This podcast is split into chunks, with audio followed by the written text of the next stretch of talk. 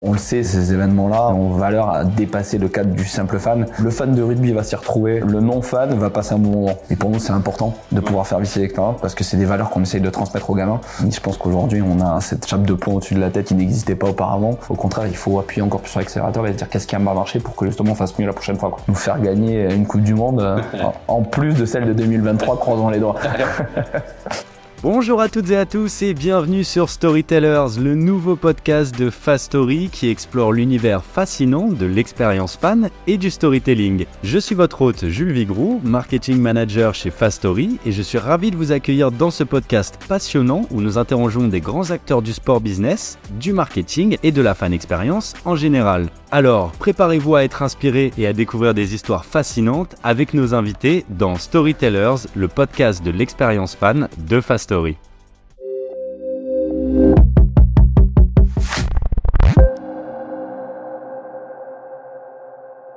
Salut Nicolas, comment vas-tu? Bah, Très bien, super, merci. Merci à toi d'être venu, merci de, de, de, venir dans le podcast et de nous faire cet honneur. Ça fait très plaisir de, de te recevoir et de pouvoir échanger avec toi. Bah de même, de même. Euh, donc, euh, donc tu es euh, chef de projet sponsoring euh, à la Société Générale. Yes, chargé de sponsoring, c'est pareil, c'est plus le titre, mais on va dire qu'on a, on a ce rôle-là, ouais, d'accompagner au niveau sponsoring tous les projets des. Bah justement, est-ce que tu peux, est-ce que tu peux te présenter un petit peu et présenter un petit peu ce que tu fais à la Société Générale pour éviter que je me trompe? C'est pour ça, fallait que, ça, fallait que ça commence par ça, sinon c'était pas drôle. Et eh ben vas-y alors. non, du coup, moi, je, donc je m'occupe de, de toute la partie sponsoring, donc pour le réseau en France. Donc le réseau en France, c'est euh, l'accompagnement en fait de toutes nos agences globalement pour grossir un peu le, le trait. Euh, et euh, donc on travaille en corrélation avec des équipes du groupe qui elles gèrent effectivement toutes les entités de Société Générale et notamment tous les droits à travers le monde qu'on peut que tout le monde peut connaître, la Coupe du Monde, la Ligue nationale de rugby, la Fédération française de rugby. Et donc nous on est chargé au niveau de la France justement de les activer. et notre rôle c'est de faire en sorte que ces partenariats ils vivent euh, au travers de nos agences, au travers de nos collaborateurs, au travers de nos partenaires locaux, voilà. Donc tout cet environnement-là. Et donc on travaille sur plein de sujets euh, au travers de tous ces partenariats qui peuvent exister, plus l'accompagnement local des agences dans le développement de leur politique de partenariat sportif. Très bien, très clair. Et, euh, et toi, alors, tu es plus spécialisé côté rugby, alors, euh, à la Société Générale et en personnel aussi, j'imagine? C'est quelque chose qui te, qui te passionne un petit peu plus euh? Écoute, ouais, ouais, non. Moi, je suis plutôt passionné. Ça s'entend un peu dans, dans l'accent. Je pense que j'ai j'ai des origines qui font que l'Ovalie était un peu au cœur de, de, ma scolarité et au cœur de, mes, de mon apprentissage. Donc, oui, effectivement, je, moi, je suis très orienté rugby. On est pour, pour donner un peu l'exemple, on est plusieurs à travailler nous sur le parti réseau en France, dont un collègue qui s'occupe de la partie handisport. Euh, et donc voilà, moi je suis vraiment spécialisé sur cette partie-là, rugby, euh, qui nous occupe déjà beaucoup de temps, puisque le, le partenariat Société Générale, ça fait plus de 36 ans maintenant qu'on est, euh, qu'on est avec la Fédération française de rugby, mais historiquement, euh, l'engagement dans le rugby date quasiment de plus de 100 ans. Euh, Voilà, puisqu'on avait une équipe à l'époque, ce qu'on appelait les équipes athlétiques, mhm. au tout début des années 1900. Donc, on peut considérer que le partenariat, il prend assez de place chez nous. Quoi. Ça remonte, quoi. ok, d'accord. Super. Et, et donc, nous, comme tu sais, chez Fastory, on est vachement orienté expérience fan, engagement fan, et c'est quelque chose qui nous tient beaucoup à cœur. je voulais savoir un petit peu pour toi, c'est quoi la définition de, de la fan expérience d'une expérience fan ou, même si t'as pas une définition de l'expérience fan en tant que telle, qu'est-ce que pour toi peut-être une expérience fan réussite sans prendre forcément la société générale, mais, euh, mais voilà, quelle est pour toi la définition d'expérience fan, ce que ça représente pour toi? Euh, Pour moi, une expérience fan, c'est assez global. C'est-à-dire que le fan aujourd'hui, c'est pas forcément que le grand public. Euh, le fan de sport, il y en a, il y en a partout, à tous les niveaux. Ça peut être de l'interne, ça peut être des collaborateurs qui, qui, aiment le sport, ça peut être, ça peut être des, des, des, des joueurs de rugby, ça peut être des gens qui vont se balader dans la rue qui vont découvrir la Coupe du Monde et qui derrière vont se passionner pour ce sport sans pour autant le pratiquer. Euh, le fan, en fait, c'est pour moi, c'est une personnalité avant tout.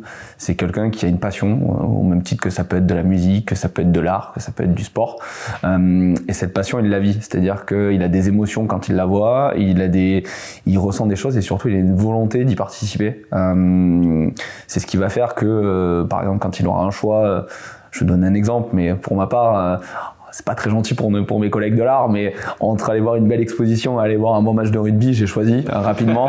euh, mais parce que voilà, j'ai cette appétence-là euh, et, et, et, surtout le sport a quand même une, on va dire une, un, un vrai, on va dire engouement euh, et surtout une vraie force, c'est que c'est de l'instantanéité. Le sport, il y a l'incertitude du résultat, donc soit on est dans le stade, soit on n'y est pas.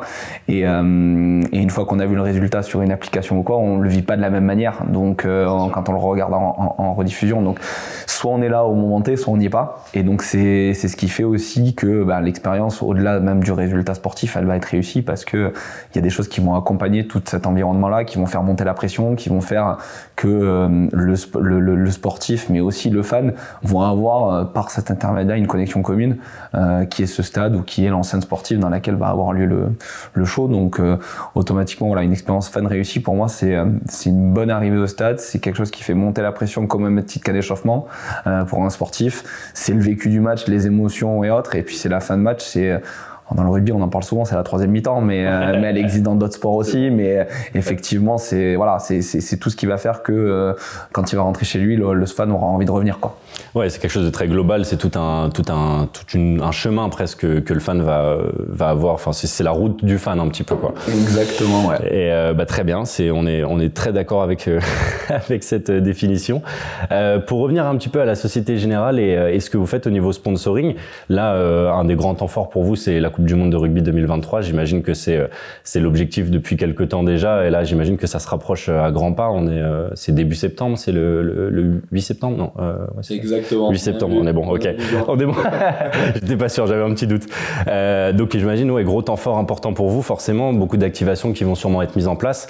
Euh, c'est quoi vos objectifs principaux pour euh, cette Coupe du Monde? Alors j'imagine qu'il y en a beaucoup, sachant que euh, quand on a discuté un petit peu tous les deux euh, en off, tu me disais que, euh, par exemple, sur les villages rugby, vous aviez une, une réelle volonté de, ne pas faire forcément du commercial, d'avoir vraiment plus de la rencontre, des, endroits, des fan zones, etc.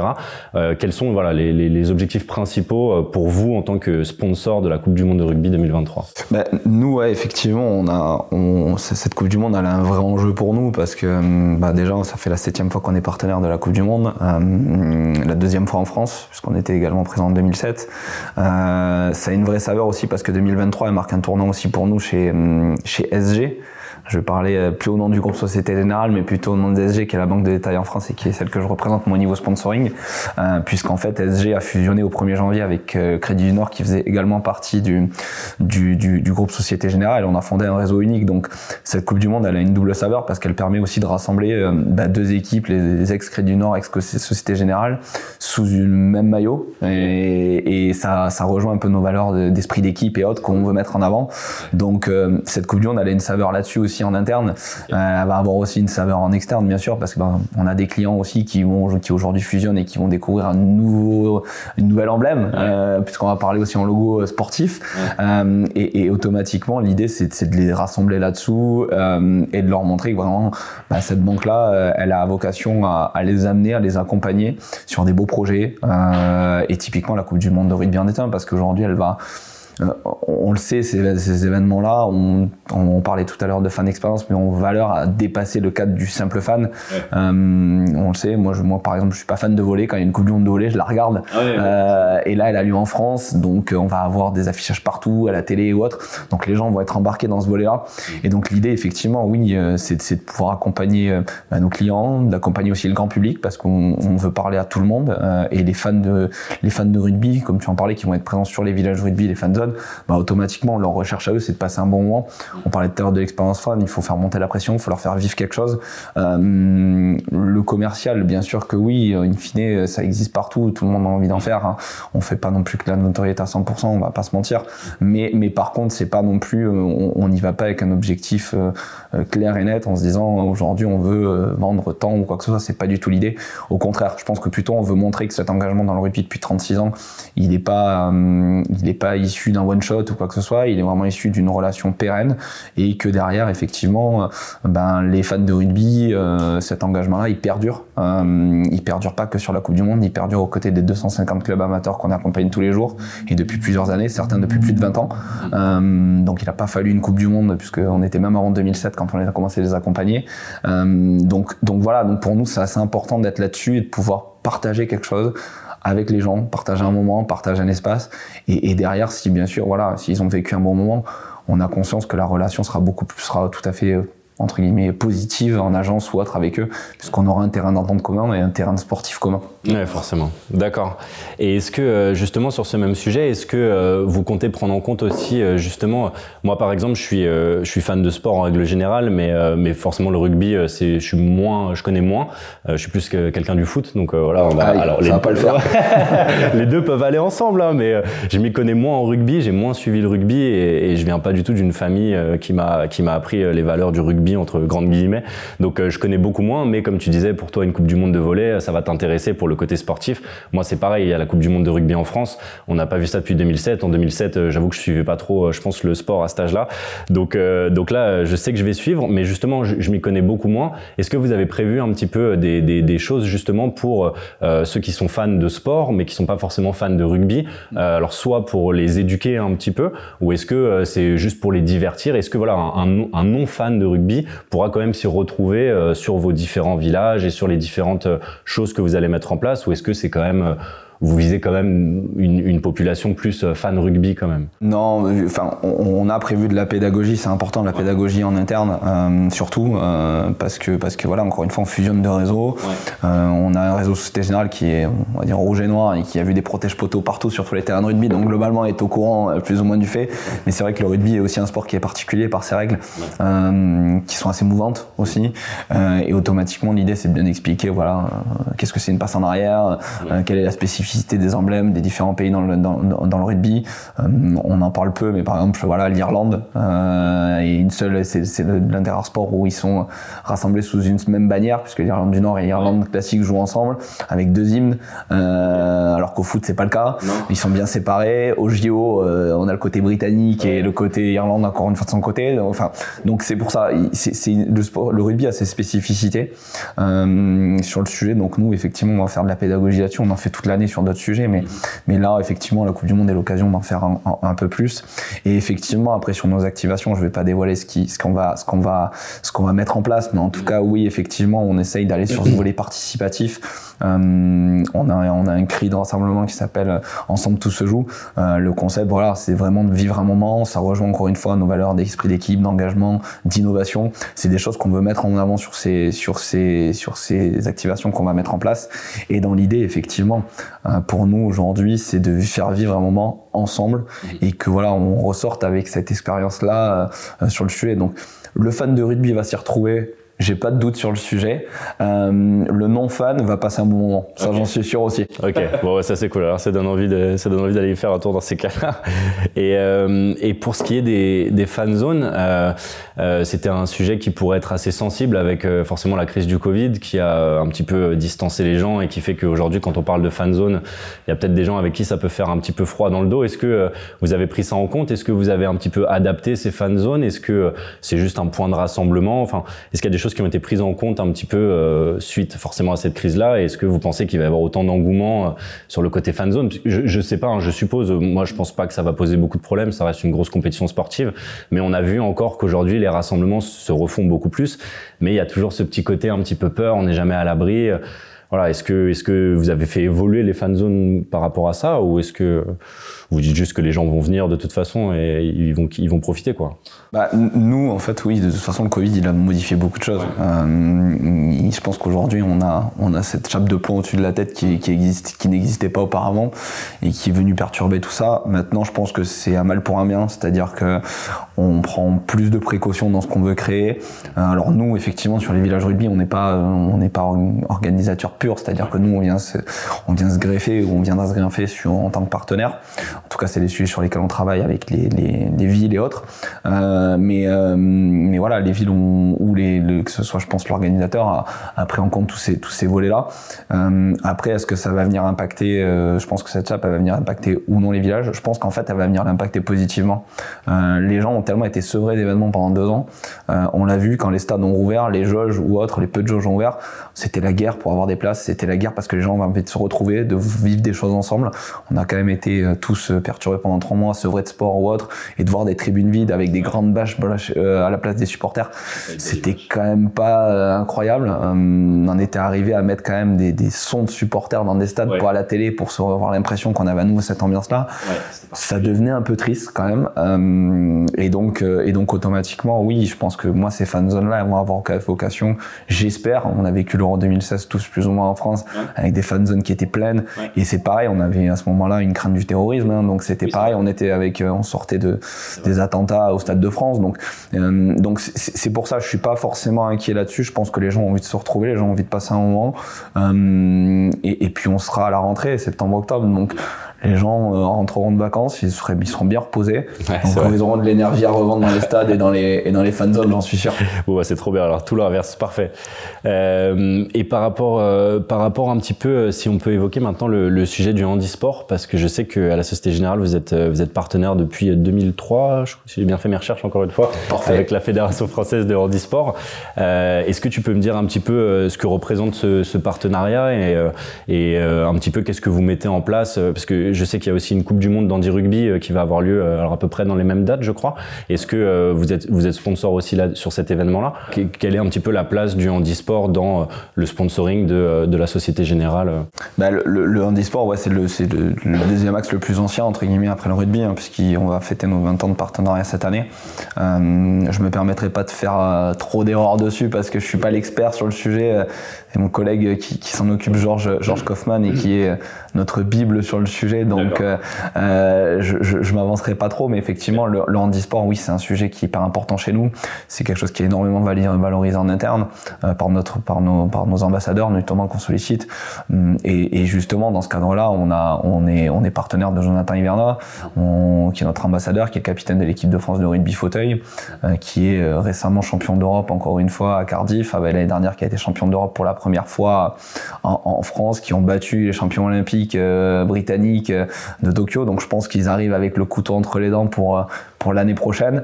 Euh, et, effectivement, c'est important pour nous parce que euh, pourquoi le rugby fauteuil? Parce qu'on se dit partenaire de tous les rugby euh, et tous les rugby, c'est le rugby à 7, c'est le rugby à 15, c'est le rugby fauteuil, c'est faire en sorte que le sport soit accessible au plus grand nombre. et ça, c'est important pour nous. Donc le rugby fauteuil, c'est un engagement qui est hyper fort pour nous. on essaye de le mettre en avant énormément sur nos activations. Quand on fait du rugby, on essaye de mettre du rugby fauteuil pour faire de la sensibilisation, pour faire de la médiatisation. on essaye d'accompagner autant faire que ce peut le, le, ce sport-là et cette discipline-là. Euh, donc, donc oui, on est ravi en tout cas de pouvoir euh, les accompagner, de pouvoir euh, faire en sorte que cette, cet asset-là soit mis en valeur et surtout que les gens comprennent les règles parce que le rugby fauteuil, il a quand même quelques spécificités. Je parlais de la passe en arrière, elle n'existe pas au rugby fauteuil. Ouais, c'est quelque chose, voilà. Mais, euh, mais j'invite franchement les gens à les tester parce que moi-même qui était un peu, on va dire, surpris par ce sport-là, je me suis ouais. mis dans, dans un fauteuil face à Jonathan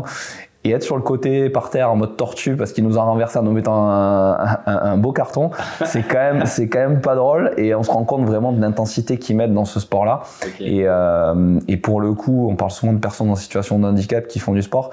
J'invite vraiment les gens qui sont valides à essayer. Ouais. Et, euh, et, je pense que ce jour-là, ils se rendront compte que c'est eux qui sont plutôt en situation de handicap euh, et qu'en fait ces personnes qui sont bah, considérées comme à mobilité réduite aujourd'hui, bah, elles ont une vraie force parce qu'aujourd'hui, grâce à ces sports-là, elles s'épanouissent. Ouais, et, c'est important de montrer que, ben, pour une fois, le rapport de force si tant est qu'il y en ait un, et moi je pense pas qu'il y en ait, euh, en tout cas d'un point de vue personnel, euh, il, il s'équilibre, voire même il s'inverse. Et c'est là où c'est super intéressant. Quoi. Bah c'est cool justement pour les, les, gens qui nous écoutent ou qui nous regardent, ça vaut le coup d'aller voir un petit peu ce que c'est parce que c'est pas ce qu'on imagine, c'est pas juste du rugby euh, dans un fauteuil comme le nom pourrait l'indiquer. Ouais. C'est un mélange de plusieurs sports, euh, euh, et donc ça se joue pas avec la même balle, pas de la même manière, donc euh, ce sera intéressant d'aller voir. Mais c'est intéressant que tu aies essayé justement. Euh. Ouais. Mais ouais, n'hésitez pas à aller voir ça, c'est c'est c'est différent que ce que l'on croit et, et c'est très intéressant. Pour ce qui est donc toujours sur la Société Générale, vous communiquez beaucoup forcément sur les actions que vous faites d'un point de vue très national parce qu'il y a des actions voilà comme la Coupe du Monde qui concernent la France entière, mais vous avez quand même beaucoup plus d'actions. Enfin, vous avez aussi de nombreuses actions qui sont en local, comme tu disais, avec des plus petits clubs, ce genre de choses. Et, et, un des projets que j'ai découvert, c'est Terrain Terrain favorable, donc votre web série qui a commencé en, en 2017. Est-ce que tu peux nous parler un peu de ce projet, nous dire euh, à quoi correspond ce projet et quel est l'objectif de ce projet euh, pour ceux qui ne connaîtraient pas Alors, déjà, le Coupe du Monde de rugby, il faut avoir en tête que oui, effectivement, c'est la France parce qu'elle va se dérouler en France, mais pour nous, elle a une vocation à vraiment être pérennisée à l'ensemble de l'échelle du groupe parce que voilà, je vais pas. Mes, collègues, euh, mes collègues du groupe travaillent vraiment sur le sujet pour faire en sorte que cette Coupe du Monde, elle rayonne au niveau international et que toutes nos entités, qu'elles soient au Japon, en Amérique ou autre, bah, puissent profiter de cette Coupe du Monde-là et en tout cas la fasse vivre en, local. Euh, oui, elle est importante pour nous parce qu'elle est en France, on est un groupe français et euh, voilà, elle a une saveur particulière pour nos entités, comme j'en parlais tout à l'heure, mais elle a vocation quand même à travailler à l'international et, et, encore une fois, par rapport au boulot qu'ils font, c'est quand même monstrueux, il faut l'avoir en tête parce que c'est un vrai sujet hein, qui dure depuis plusieurs années maintenant, maintenant chez nous. Donc euh, ça, c'est le premier sujet. Et effectivement, au niveau local, oui, on a des, activations. Comme je disais tout à l'heure, on accompagne plus de 250 clubs amateurs. On accompagne aussi des, actions de développement. Voilà, on permet à des enfants d'être amasseurs de sur des matchs du 15 de France, de nos clubs partenaires, ce genre de choses. C'est des choses qu'on fait un peu en action monnaie card buy, mais pour nous c'est important de pouvoir faire visser l'expérience parce que c'est des valeurs qu'on essaye de transmettre aux gamins. Euh, et on sait qu'un gamin qui a des étoiles dans les yeux derrière et qui a découvert ce sport et qui a vu ses idoles, bah, automatiquement il a tendance à rentrer à l'école et être et être euh, entre guillemets plus assidu ou fan de ce sport et à suivre encore plus euh, de manière plus précise ses valeurs. Donc c'est important pour nous. Et, effectivement, ouais, terrain favorable, terrain favorable. Alors moi j'en suis pas à la tête puisque c'est nos équipes groupes qui s'en occupent sur ce sujet-là c'est pour moi, c'est une série qui a une vraie vocation à raconter des histoires atypiques du rugby. On rentre dans le quotidien des gens, on rentre dans le quotidien des clubs, on leur permet de, vivre une expérience et de grandir au travers des grands ambassadeurs qu'on peut avoir, Johnny Wilkinson, Thierry du Sautoir, euh, et j'en passe. Euh, là, la prochaine édition va sortir euh, très prochainement, le, le, 1er juin sur nos, chaînes YouTube. Et effectivement, on, a été un peu euh, dans les terres du rugby français. Euh, le Pays Basque exactement, euh, où effectivement, pour la petite histoire, euh, Charles Olivon, qui est un de nos ambassadeurs aussi, est originaire de là-bas, donc automatiquement il y a aussi cette, cet asset-là, mais, mais elle a vocation effectivement à faire vivre, à faire grandir les clubs, à les mettre en valeur, à mettre en valeur ces histoires-là, à mettre en valeur les, les, les, on va dire, je, je vais paraphraser, mais à mettre en valeur les valeurs du rugby euh, et ce qu'elle promeut, mais également aussi elle nous permet pour nous de faire vivre des expériences uniques à nos ambassadeurs euh, sur certaines, sur, sur, sur d'autres, d'autres saisons, on leur a permis d'aller à l'étranger, notamment en 2019 au Japon où ils ont pu rencontrer des, locaux et. Je pense qu'on leur permet aussi de vivre des expériences qu'ils feraient pas de même, euh, d'aller dans des territoires qu'ils ne connaîtraient pas et de peut-être justement repartir aussi avec un mindset complètement différent, euh, se rendre compte de ce qu'ils peuvent apporter et de comment ils peuvent accompagner ce développement-là. Donc c'est, euh, j'ai envie de dire, c'est une série qui, qui, qui mm, au-delà de son émotion et des plateformes de streaming qu'on peut connaître aujourd'hui, a vocation à vraiment rentrer dans le quotidien et à faire vivre euh, quelque chose d'unique, un moment unique euh, et qui peut changer entre guillemets euh, un club ou même potentiellement une personnalité. Et c'est exactement dans cette vocation-là qu'on veut aller sur cette série-là. En tout cas, moi, c'est comme ça que je le ressens mmh. quand je la regarde. Et, et, je trouve que pour le coup, c'est vraiment des valeurs qu'on qu garde. C'est quelque chose qui est assez émouvant à certains moments. Et, et j'invite vraiment les gens à aller regarder la prochaine saison parce que parce que voilà, on a de très bons échos dessus et je pense qu'il y aura, il y aura de belles choses à raconter encore. Bah, hâte de voir ça. Tu peux nous rappeler la date de sortie? Ouais, 1er juin. 1er juin sur les plateformes YouTube, Société Générale exactement. Et puis d'ici là, on peut faire un petit teasing. Il y a trois saisons à regarder. Ah ça occupera, ça occupera les séries, euh, les, les, soirées d'ici, d'ici le 1er juin. Ok, parfait. Bah, n'hésitez pas à regarder ça alors. Et, euh, et donc oui, en fait, c'est un petit peu, c'est un petit peu presque du, du, enfin ces actions-là que vous mettez un petit peu en place, c'est presque du, du sponsoring de proximité en fait. Vous avez vraiment des, des, des, actions qui sont. Est-ce que vous avez aussi des actions qui se font de manière régionale aussi, peut-être avec les avec les différentes régions? Vous avez aussi peut-être des, des, actions qui sont mises en place, j'imagine? Ouais, ouais, non. Enfin, pour pour compléter ce que tu dis, on a on a effectivement des actions très régionales. On, on en a parlé, on a les grands partenariats, mais que tout le monde connaît. Euh, et puis effectivement, encore une fois, quand on se dit partenaire de tous les rugby, euh, au-delà même de la on va dire la discipline, on s'attache aussi au niveau. C'est-à-dire que euh, on regarde pas, euh, on va pas forcément regarder le niveau du, du, du club. Euh, on accompagne des clubs qui sont en niveau euh, régional, on accompagne des niveaux fédéraux, on accompagne, voilà, on regarde l'histoire, l'historique, ce qu'on peut faire avec eux, comment on peut les accompagner. On a une vocation quand même qui est importante chez Société général, c'est qu'on est rarement sur du one shot, mais c'est même quelque chose qu'on essaye de, ne pas mettre en place. On veut une relation pérenne euh, et on veut pouvoir construire ensemble. On est, euh, quand on construit un partenariat, on essaie de voir comment on peut accompagner le club dans son développement, comment on peut le, faire sortir de, sa zone de confort et potentiellement le faire grandir.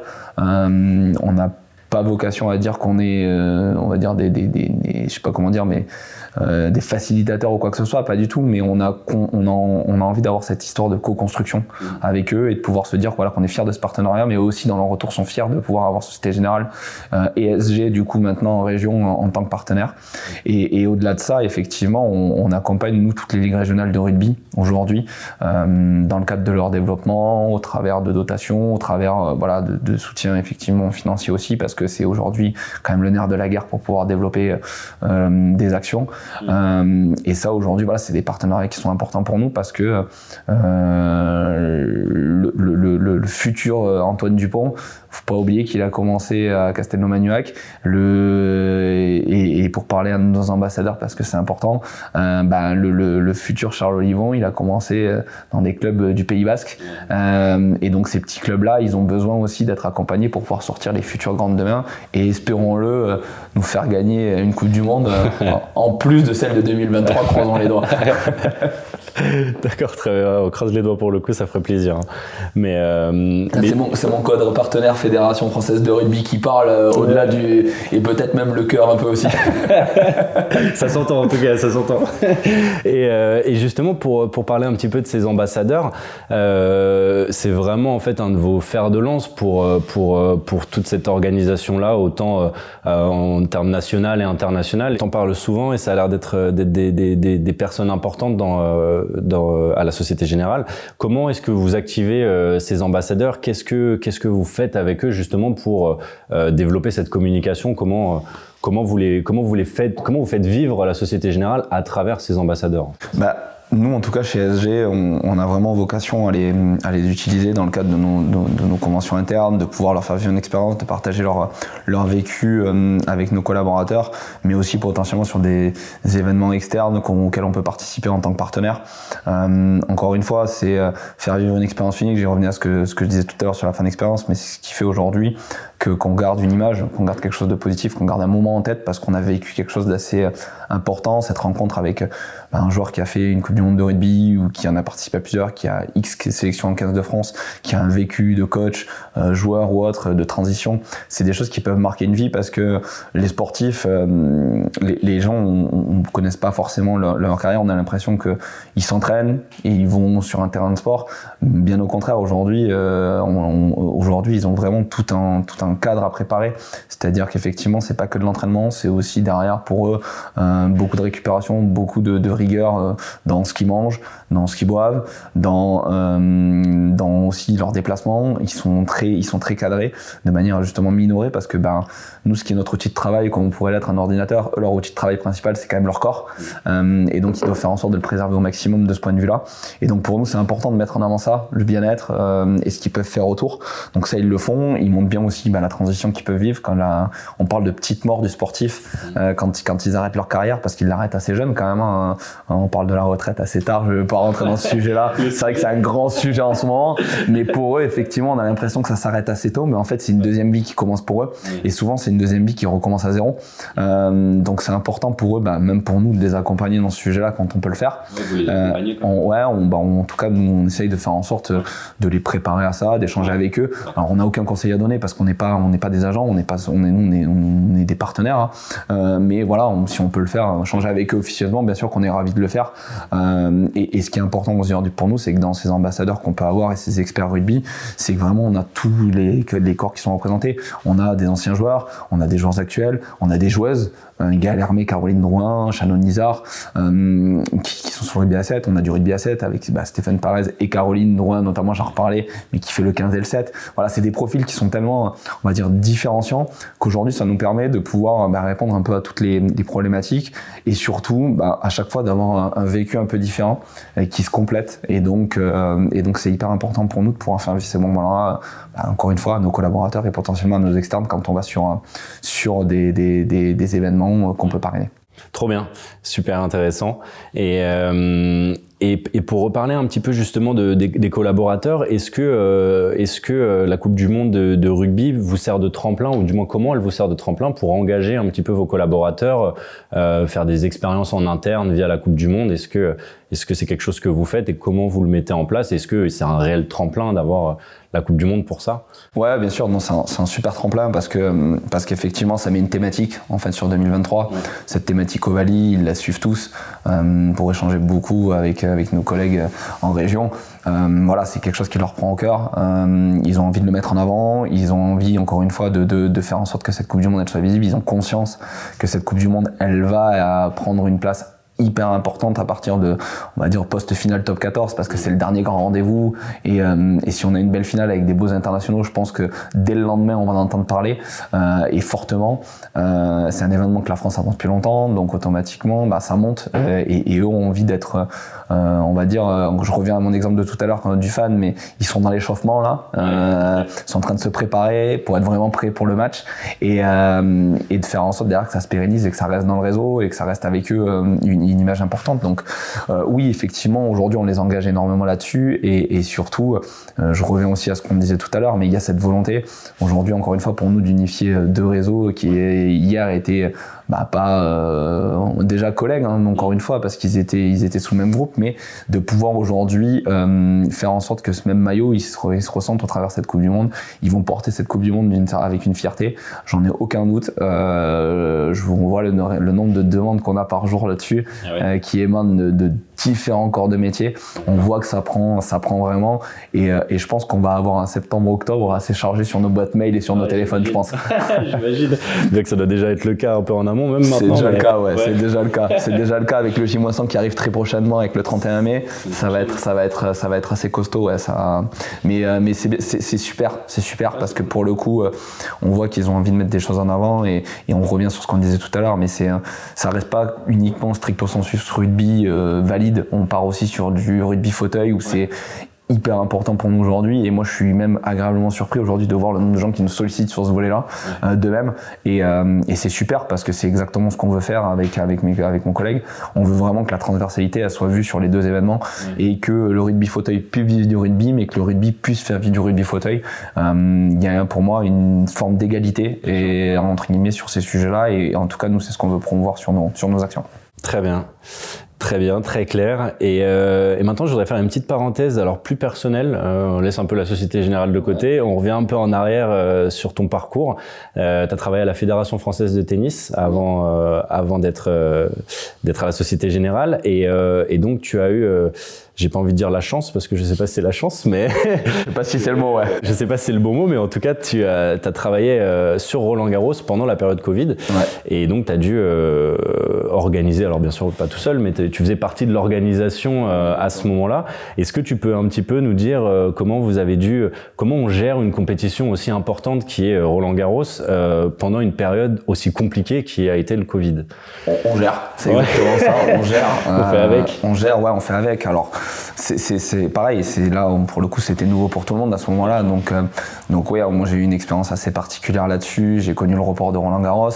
Euh, ça n'a pas du tout été évident euh, en termes d'organisation parce qu'effectivement, ben, même les, les, gens qui avaient de l'expérience et qui connaissaient entre guillemets Roland Garros allaient vivre quelque chose de nouveau. Donc on repartait tous plus ou moins à zéro. Donc c'était même difficile de s'appuyer sur les sur mes collègues qui avaient cette expérience là parce que même pour eux je pense que c'était assez enfin, c'était même grandement perturbant.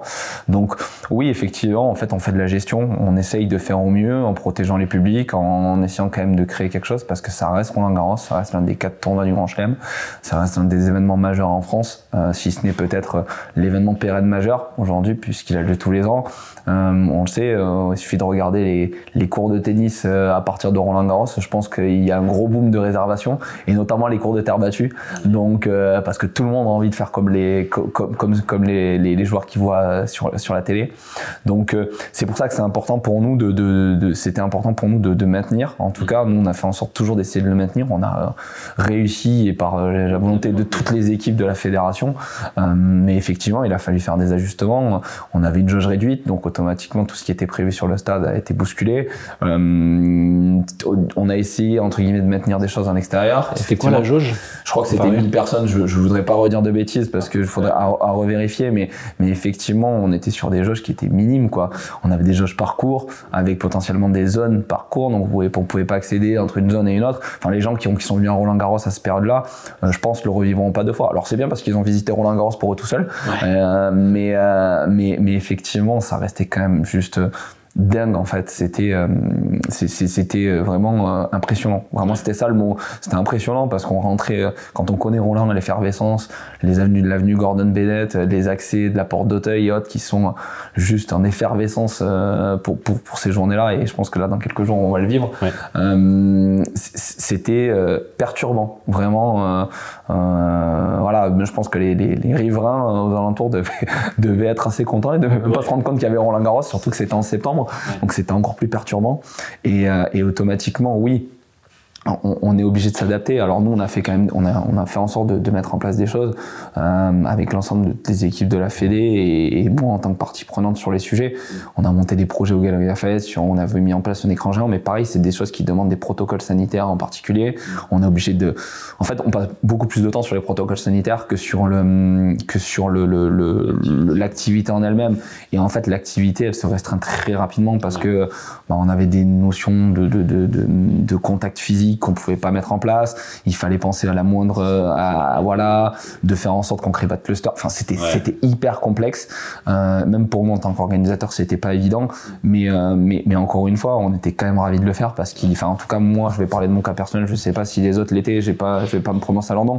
Mais en tout cas, moi, j'étais quand même ravi de le faire et j'aurais changé ma place pour rien au monde à ce moment-là parce que c'était hyper important d'y être et de vivre ce truc-là et de se dire voilà, on a la chance de pouvoir le maintenir alors à des conditions qui étaient pas évidentes, mais on l'a fait fait. Et donc à partir de là, euh, ben on, peut, on pourra toujours se dire qu'on aurait pu faire mieux, qu'on aurait pu faire plein de choses, ça c'est sûr, et c'est toujours ce qu'on se dit. Mais euh, mais il y a un moment donné, il faut aussi se rendre à l'évidence. On a maintenu Roland en période de Covid entre deux énormes vagues. Euh, donc voilà, moi j'ai juste envie de dire, franchement à toutes les équipes qui ont bossé, bravo et, et voilà, on a fait ce qu'il y avait à faire et peut-être qu'on aurait pu faire mieux, oui peut-être, c'est vrai, mais mais aujourd'hui, moi en tout cas, j'ai pas de regrets sur le sujet, quoi, vraiment pas. Ça c'est cool, mais euh, c'est assez impressionnant. C'est sûr que c'était une période très difficile pour euh, tous les sports, mais, euh, mais justement pour les quelques compétitions qui ont réussi quand même à maintenir ça, bon ça devait être à s'en tirer les cheveux au jour le jour, mais, mais c'est cool quand même de voir que quand on est passionné, au final, bah, ça reste quand même, c'est une passion de pouvoir faire vivre un événement aussi à d'autres gens et de pouvoir faire perdurer cet événement qui est si important euh, en France et même ailleurs. Hein. Mais euh, très cool, très intéressant toujours. Et, euh, et pour finir, j'aurais juste une, deux petites questions. Est-ce que tu pourrais nous donner un petit, alors soit un top 3, soit nous dire un petit peu une, une ou un top 3 des expériences, toi, que tu as vécu en tant que fan, qui ont soit été vraiment trop cool, trop bien, vraiment c'était parfait de A à Z. Euh, voilà, vraiment un souvenir euh, incroyable. Ou à l'inverse, une ou plusieurs euh, top 3 de d'expériences qui ont vraiment, là, tu t'es dit, ok, il y a quelque chose, il faut qu'on fasse quelque chose. Là, c'est vraiment, enfin, s'il y en a eu, hein, pas forcément. Mais... Ouais, ouais, bien sûr. Bah, moi, la, la, la, première expérience qui m'a marqué, ça a été mon premier. Alors, je vais rester dans le rugby. Hein, c'est un peu, c'est mon premier voyage à l'étranger pour un match destination. J'avais fait l'Écosse avec avec des amis et, et, et, honnêtement, j'ai été bluffé en fait d'arriver à Édimbourg dans ce stade là, Murrayfield. Euh, on arrive, on, est en tram, on se demande où on débarque au milieu des champs et on voit cette espèce de vaisseau au milieu euh, qui est posé là euh, et, en fait qui paraît de l'extérieur assez petit et qui en fait est creusé dans le sol. Donc quand on rentre dedans, qui devient une, vraie cathédrale en fait. Et puis cette ambiance autour du stade, quoi, de voir les, Français et les Écossais en train de jouer au rugby devant le stade comme si de rien n'était. et, puis derrière, vraiment, voilà, moi ça reste un moment fort, je pense dans le rugby, mais l'hymne écossais, ça reste quand même quelque chose à vivre. je pense que j'invite tous les gens un jour s'ils ont l'occasion de le faire à Édimbourg. Euh, je crois que c'est la première fois que j'ai vu des Français se taire euh, et filmer et être à deux doigts de chanter vraiment l'hymne national tellement c'est prenant. Euh, et je trouve que pour le coup, ils ont réussi vraiment à marketer ce côté-là avec avec cette impression-là. Et pour le coup, il y avait rien d'exceptionnel dans ce qu'ils faisaient, mais mais il y avait cette ambiance, cet engouement de voir les Écossais habillés en kilt de la tête aux pieds. les, les, vraiment, c'était, on retrouvait vraiment cette ambiance un peu dingue du, du, rugby. Et je pense que les Écossais vont faire beaucoup de bruit quand ils vont arriver en France, on va les entendre. Euh, mais mais, mais c'est pas grave, on fera en sorte de les éteindre sur le, sur le terrain. Euh, mais en tout cas, ce sera une super, une super expérience. Euh, après, effectivement, oui, il y a, l'Euro 2016, moi, qui m'a beaucoup marqué. La fan zone du Champ de Mars m'a beaucoup marqué. Pareil, par sa notion de, de partage et des activations qui étaient mises en place. Ouais, je trouvais que pour le coup, il y avait, il y avait déjà la zone était incroyable avec la Tour Eiffel derrière. Les activations qui étaient mises en place étaient assez incroyables aussi. Je trouvais que c'était, on parle quand même d'une activation il y a 7 ans, hein, donc euh, maintenant aujourd'hui, euh, et je trouve qu'il y avait beaucoup de choses à faire. Hein. il y avait pour le coup, ce qu'on parlait tout à l'heure, ce côté euh, rassembleur, les gens venaient passer du temps. Euh, ils passaient pas 10 minutes, quoi. Ils restaient une heure, deux heures, trois heures, et puis même on restait pour les matchs de l'après-midi, on restait voir des choses. Et puis il y avait des trucs organisés, même des concerts, il y avait, d'autres choses qui avaient été organisées dessus. Exactement, ouais, bah, ils avaient fait des shows aussi, donc je pense qu'en fait ils avaient développé tout ça, et, et ça c'était c'était pour moi une, une, belle une belle activation. Et je dirais en, en, troisième, je trouve qu'il y a alors il y a, une, il y a une virage qui a été pris notamment par la Ligue nationale de rugby depuis quelques années maintenant.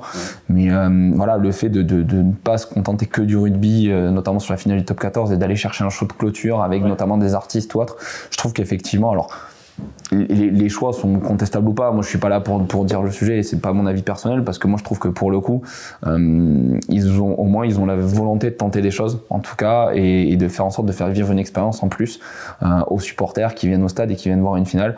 Euh, on le sait, une finale, c'est toujours une déception euh, pour l'une des deux équipes. Donc, on a des supporters qui restent, qui s'en vont. Et, et forcé de constater, alors qu'effectivement, pas tous les supporters restent, mais au moins, euh, certains veulent rester parce qu'ils ont envie de voir l'artiste qui était prévu ou ce genre de choses. Donc, ça permet de créer un engouement en plus. Ça permet de créer ce genre de choses. Et ça, c'est plutôt intéressant. Je trouve qu'il faut le tenter. Faut peut-être aller dans ce virage-là. Je sais pas si ça se pérennisera ou pas. Mais en tout cas, c'est au moins, ils ont la vocation de tenter des choses. Et ce qui aujourd'hui est peut-être pas le cas sur d'autres sports. Euh, mais encore une fois, je pense que la culture française est un peu plus complexe que d'autres. Euh, on n'a pas du tout cette culture d'arriver très en avance au stade, où on a plus le, fait d'aller boire un verre avant, en amont. On sait aussi, voilà, il y, y, a des contextes qui permettent pas ce genre de choses. Le fait d'avoir des bars pas forcément à proximité du stade, ou ce genre de choses, ben, aide pas. Donc, euh, donc, automatiquement, voilà, il y a un engouement qui se crée. Je pense qu'aujourd'hui, pour revenir au sujet de la Coupe du Monde de rugby, les fan zones notamment vont être un vrai je pense que ça va être le vrai lot de célébration en fait. Euh, les stades, on le sait, voilà, il y a, y, y a, peu de peu de place pour peu d'élus, hein, ça c'est malheureux, mais mais malheureusement c'est comme ça et les stades sont pas extensibles, hein, donc on peut pas mettre tout le monde dans le stade. Euh, et, et, et, pour le coup, je pense que l'avantage de ces fan zones, c'est qu'elles vont donner un vrai lieu de célébration pour les gens bah, qui, qui, ont des places ou qui n'en ont pas, pour les supporters français et étrangers, un lieu de rencontre, un lieu d'échange. Et, euh, et c'est ça qui est super, moi, je trouve, sur les compétitions internationales, c'est que voilà, on se retrouve à boire euh, des coups, euh, à échanger, à rigoler, à faire un baby, à faire un truc avec des supporters d'un autre pays qu'on n'aurait jamais rencontré. Peut-être qu'on serait croisés dans la rue, on serait même pas parlé. Et là, en fait, on est dans cette ambiance-là, dans ce mood-là, et on partage, et on partage des expériences. Donc, je trouve que c'est ça qui est hyper intéressant dans ces, dans ces, dans ces lieux de célébration-là, quoi.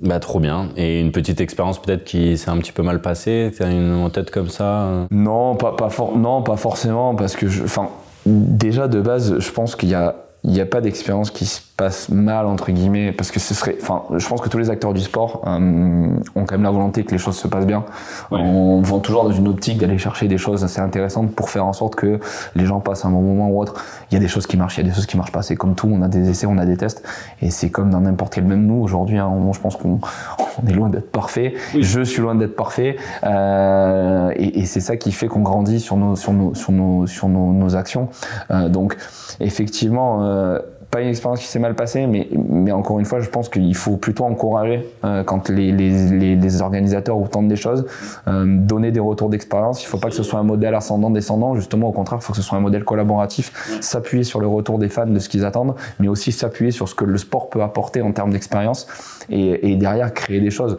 On le voit, hein, il hein, y, y, a, des choses très basiques à faire. Hein. Euh, le foot commence à s'y mettre, mais les couloirs d'entrée pour les joueurs, le Stade Toulousain le fait notamment. À chaque fois qu'ils viennent au stadium, ils placent ce bus, il faut un énorme couloir de support pour faire un peu ce couloir d'entrée un peu en mode show des joueurs. Euh, on le voit, il euh, y, y, a un stade qui est un peu qui est à ce niveau-là, mais qui, qui, est pour moi Twickenham. Twickenham qui a, qui a cette espèce d'entrée historique avec les joueurs euh, où les gens viennent deux à trois heures avant pour être au bord de la barrière pour pouvoir voir les joueurs. Donc c'est quand même assez incroyable. Euh, et, et, et, pour le coup pense que c'est ces petites doses, en fait, ces petites choses qui font que ben, on se dit ouais j'ai vécu ce moment-là ou qu'on presse sur la barrière pour avoir la photo du joueur qui passe euh, à 2 cm de vous, de pouvoir juste lui toucher la main. Et c'est ce qui fait que ben, voilà, c'est des choses qui coûtent pas grand-chose qui marche, qui marche pas, parce qu'il y aura toujours des gens qui seront déçus, des gens qui seront contents parce qu'ils n'ont pas pu accéder. Mais en tout cas, il y a des choses qui sont mises en place et ça, je pense qu'il faut l'encourager. Donc, euh, j'ai envie de dire plutôt que de dire une expérience qui se passe mal, non plutôt encourageons, encourageons le fait de mettre en chose des, des places en, place des choses et, euh, et, faisons en sorte que justement les organisateurs, les fédés, les, les ayants droit, enfin peu importe, aient envie cette vocation-là, aller dans ce virage-là et, et qui s'arrête pas au premier échec parce que justement c'est pas c'est pas du tout le sujet quoi. Au contraire, il faut appuyer encore plus sur l'accélérateur et se dire qu'est-ce qui a marché pour que justement on fasse mieux la prochaine fois quoi. Bah, c'est une super conclusion, c'est eh ben, une, une, meilleure réponse au final que, que ce qui était prévu, c'est parfait. Merci beaucoup Nicolas pour bah, ton temps et peut-être à bientôt sur un, sur un autre épisode de ce podcast. Et, euh, Génial, avec plaisir et bon courage à toute l'équipe pour, euh, pour la suite, il y a des beaux projets qui s'annoncent donc. Euh, bah, c'est très gentil. Voilà. Merci beaucoup Nicolas, bonne journée, à bientôt. Merci d'avoir écouté Storytellers. Chez Fast Story, nous sommes convaincus que l'expérience fan est la clé de la réussite des marques et c'est pourquoi nous mettons cet élément au centre de toutes nos actions. Nous sommes déterminés à aider nos clients à créer des expériences qui représentent leur communauté et qui établissent des liens émotionnels forts avec leurs fans. Nous espérons que notre podcast vous a inspiré à créer des liens plus forts avec votre communauté. Si vous êtes intéressé pour une démonstration de l'outil Fastory, alors n'hésitez pas à vous rendre sur notre site internet fastory.io pour y découvrir nos nombreuses réalisations. Et comme toujours, si vous voulez en savoir plus sur les bonnes pratiques de l'engagement ou tout simplement échanger à propos du podcast, n'hésitez pas à nous envoyer un petit message sur nos réseaux sociaux at Fastory et surtout à vous abonner à ce podcast. Merci encore de nous avoir écoutés et à bientôt sur Storytellers.